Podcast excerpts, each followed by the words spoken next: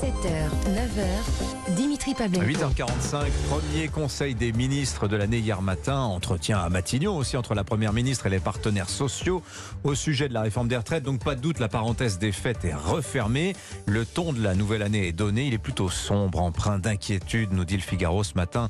Euh, je vais vous citer quelques passages du compte rendu d'après conseil des ministres euh, du porte-parole du gouvernement, Olivier Véran, qui nous rapportait qu'Emmanuel Macron et Elisabeth Borne avaient appelé les ministres à, tenez-vous bien, résister au vent contraire. Il y aurait dans le pays, selon le président, je le cite encore, hein, des professionnels du malheur, une conjuration des esprits tristes. C'est joliment formulé.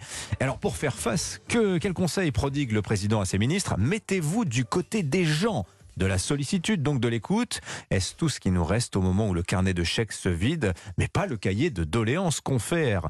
La, la réception des restaurateurs aujourd'hui à Bercy, avec Bruno Le Maire après celle des boulangers. Une nouvelle voix ce matin dans le club de la presse européen pour en parler. Bonjour Raphaël Steinville. Bonjour Dimitri. Bienvenue à vous, journaliste à Valeurs Actuelles. Vous euh, remplacez Charlotte Dornelas qui est à Rome pour Eh les oui. obsèques, les funérailles de Benoît XVI aujourd'hui. David Revaud-Dallon est avec nous aussi, le chef du service politique du Journal du Dimanche. Bonjour David. Bonjour Dimitri. Alors, je commence avec vous, David. C'est Louis Dragnel qui a attiré mon attention hier sur euh, l'ordre du jour du Conseil des ministres. Euh, D'habitude, ça fait 7-8 pages, hein, ça s'est chargé, il y a tous les textes qui vont être examinés. Là, il y avait quasiment rien cette semaine. C'est donc que ce Conseil était très politique. Euh, alors, moi, je, je pars des mots qu'on a entendus dans la bouche d'Olivier Véran, hein, les vents contraires, euh, les professionnels du malheur. Ça donne quand même une impression de bunkérisation mentale du gouvernement. Est-ce qu'ils sont pas un peu paranoïaques en ce moment Bah, en tout cas, ils savent très bien qu'ils rentrent euh, dans le dur. Vous l'avez dit, les fêtes sont finies, les lampions vont s'éteindre Mhm. et l'ambiance a effectivement radicalement euh, changé en quelques jours. Alors, C'est qui les esprits tristes? Moi, je me suis posé cette question quand même. bah, les esprits tristes, ce sont les opposants euh, de tout poil, de tout parti, de toute tendance politique. Et Tous ils ceux sont qui sont contre la réforme des retraites. Absolument, Ouais. voilà, c'est ce que veut dire le, le président. Vous connaissez un petit peu son emphase, son, son côté euh, Hmm. euh, littéraire. Vous l'avez dit vous-même, ce sont des jolies formules, mais ça effectivement indique euh, peut-être, euh, je n'irai pas jusqu'à vous suivre sur la paranoïa, mais il y a effectivement un Je, petit je côté. euh, bien sûr. non, non, hein, mais, ouais. mais en, tout, en tout cas, là où je vous je vous suis, c'est sur une forme de bunkérisation. On sent que Hmm. c'est extrêmement tendu. On sent qu'on a la totalité des syndicats, y compris les syndicats réformistes, dont la CFDT. Je rappelle que c'est la première fois depuis la réforme des retraites de 2011, donc c'est quand même pas n'importe quoi. Mhm.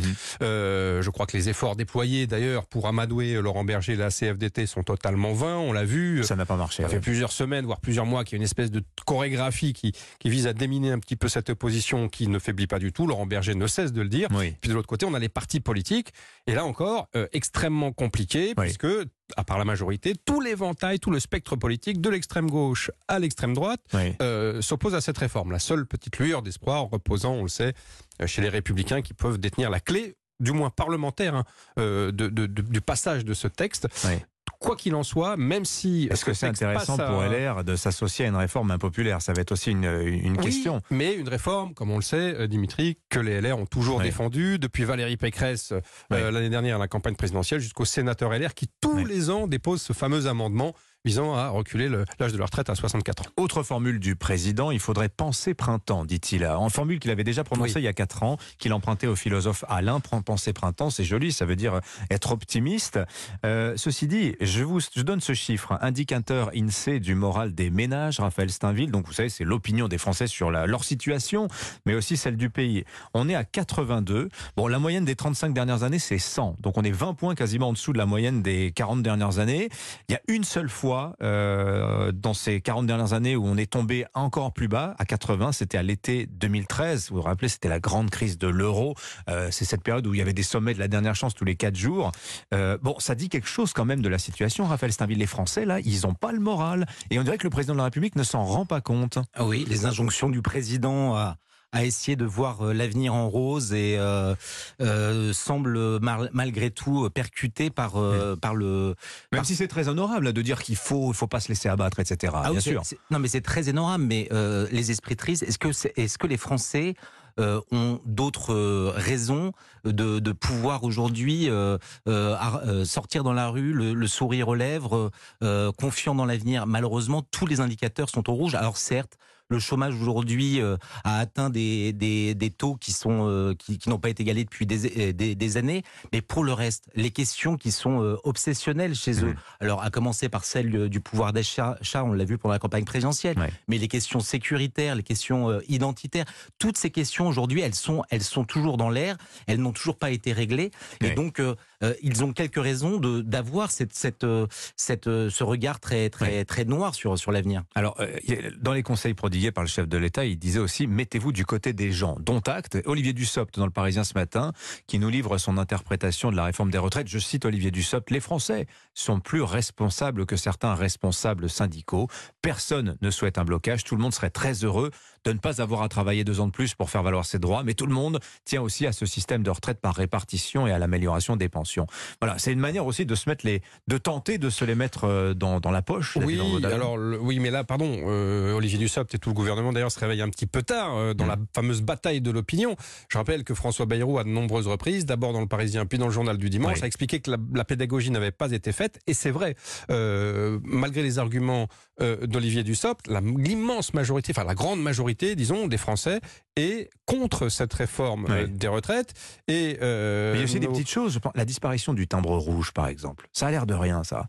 Mais euh, quand même, c'est la mission première de la Poste et c'est un service public Alors, de plus qui tombe. On parlait euh, des, des, des motifs euh, oui. d'inquiétude des Français. Il y a effectivement l'inflation qui est au premier rang, mais je, je constate qu'il y a quand même un deuxième point noir qui concerne le, le sentiment de délabrement, qui n'est d'ailleurs pas qu'un sentiment mmh. des Français vis-à-vis -vis de l'ensemble oui. de leurs services publics. Ça va de la justice par Eric Dupond-Moretti. Oui, hein, ça va de la justice, hein. puisque le ministre de la Justice présente aujourd'hui son, fameux, son fameux plan de relance, si j'ose dire. Ça vaut pour l'hôpital, on en a beaucoup parlé ces dernières semaines, qui est dans un état critique, ça vaut pour l'école, ça vaut pour les transports dont on a vu qu'ils mmh. ne fonctionnaient effectivement pas au mieux. Et donc il y a un, un vrai sentiment de déclassement, de déclin général.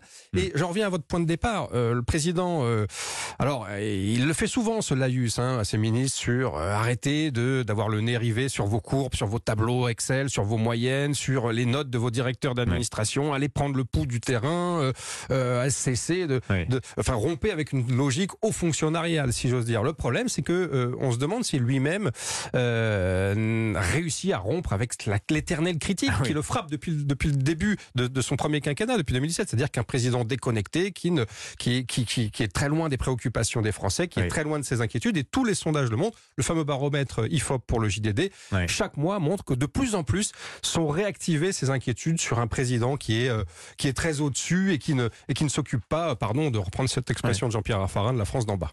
La chose la plus importante qui a été dite hier, je crois, en fait, c'est Elisabeth Borne qui le prononce. Autre phrase rapportée par Olivier Véran, Raphaël Steinville. Elle dit, euh, la première ministre, faut arrêter les courses à l'annonce dans les médias avec une dépense nouvelle à chaque fois. Ce n'est plus possible. La fin de l'abondance, ce n'est pas que les ressources naturelles, c'est aussi les ressources budgétaire. Et alors là, on a l'impression d'une espèce d'illumination gouvernementale. Oui, on a un problème de finances publiques aujourd'hui.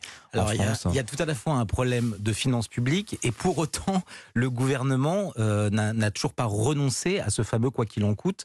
Euh, quand même, euh, mm. Ils disent-ils depuis plusieurs semaines, voire plusieurs mois, l'idée que euh, on approcherait de, de, de, cette fin. Mais la ah bah là, là, pour la, les boulangers, par exemple. Non, mais la crise est telle qu'aujourd'hui. Il n'y a rien de plus pour les boulangers. Non, mais oui, mais. Euh, il y a eu une marque d'attention, mais il n'y a pas eu d'argent déversé supplémentaire parce qu'en fait, euh, toutes les aides qu'ils leur proposent sont, ne répondent pas à, à, leur, à leur demande. Mmh. Ils veulent avoir une visibilité, ils veulent. Euh, c'est une enveloppe pouvoir... de 10 milliards hein, quand même qui est mise sur la table pour les soutenir. C'est pour, hein. pour, ça que ce n'est pas rien, mais ils n'ont pas le temps ne serait-ce que d'aller au guichet, à mmh. ce fameux guichet pour euh, réclamer leur, leur aide, aller sur euh, le site de, de, de, des impôts pour mmh. pouvoir euh, commencer à ouvrir une procédure. Tout ça est d'une d'une infinie complexité et ne répond pas aux urgences du temps et surtout ne répond pas euh, à cette à cette nécessité structurelle de, de, de changement. C'est-à-dire que euh, on peut faire des chèques sur un coin de table pour pour les uns et les autres. D'abord, avec quel argent il faudra il, finira, il faudra bien un ouais. jour ou l'autre pouvoir commencer à rembourser ces, ouais. ces, ces, ces, chèques qui aujourd'hui sont des chèques en bois.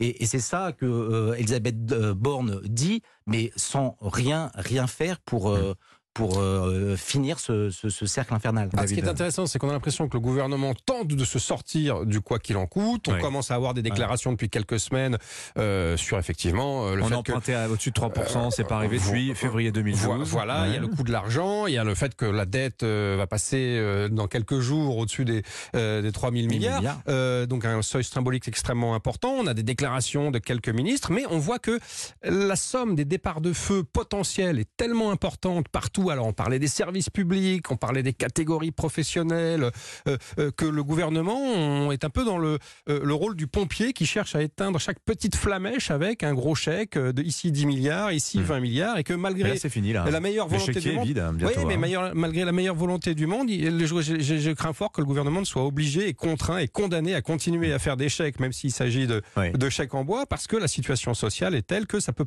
le, le, le- il y a tellement de barils de poudre qui sont entreposés ici et là, et on a l'impression que le gouvernement il se promène un petit peu avec une allumette au milieu de tout ça, et, et- et donc forcément image. pour éviter, euh, pardonnez-moi cette image un peu pyromaniaque, mais euh, pour éviter effectivement la grande explosion, ben on éteint à coup de non pas de canadair, mais à coup de à coup de, de Et puis, et puis ce, sont, ne sont, ces chèques, ce ne sont jamais que des, des pansements. Euh, quand, euh, par exemple, notre voisin euh, allemand, à l'inverse, lui investit le- les, les, les fonds qui sont débloqués ne le sont pas pour, pour essayer d'atténuer. Enfin, investi. il aide les entreprises là Oui, où oui. on privilégie le soutien aux ménages en Exactement. France. hein. Oui. C'est Oui, plus- mais c'est ouais. c'est une grande, c'est une grande différence quand même. C'est une grande différence et, euh, et, et c'est aussi le, le signe que nous, nous n'avons pas de marge de manœuvre. Euh, nous avons déjà, euh, ça a été rappelé par, par David, quasiment 3 000 milliards de, de dettes. Mhm. Et donc, à ce rythme-là, chaque jour qui passe rend plus compliqué euh, de, de, de pouvoir se projeter, d'investir dans, des, dans des projets d'avenir. Raphaël, j'aurais aimé qu'on parle un peu des funérailles de, de Benoît XVI parce que c'est aujourd'hui et parce que ça recouvre une dimension historique, pas seulement parce que ce sont les premières funérailles euh, dirigées par un pape en exercice pour son prédécesseur. Ça n'était pas arrivé depuis le début du 19e siècle. Qu'est-ce qu'il y a de particulier selon vous euh, dans ces funérailles de Benoît XVI Surtout l'héritage laissé par euh, ce pape émérite Mais qui je- avait renoncé à sa charge. Je pense qu'il y a deux choses. Il y a, il y a... c'est- C'est c'est compliqué parce que je pense que médiatiquement, euh, Benoît XVI euh, n'a jamais été véritablement compris, ou les médias n'ont jamais vraiment, véritablement fait l'effort de comprendre ce, ce pape, un pape qui essayait de réconcilier foi et raison, euh, qui était un pape euh, euh, très loin des caricatures dans lesquelles on l'a trop volontiers enfermé. Et pour les catholiques, je pense que c'est important parce qu'il a laissé un héritage spirituel, intellectuel immense. Certains parlent de- déjà de lui comme d'un futur docteur de l'Église. C'est dire le, le poids qui aujourd'hui n'est pas forcément encore totalement euh, conscient pour beaucoup, mais il a vraiment irrigué euh, toute, toute, toute la vie de l'Église pendant un, un pon- pontificat qui a été court, mais qui va bien au-delà de son pontificat parce qu'il a, il a enseigné toute sa vie. Merci Raphaël Steinville de Valeurs Actuelles. Merci David Revaud-Dallon du journal du dimanche. Merci à tous les deux. Bonne journée.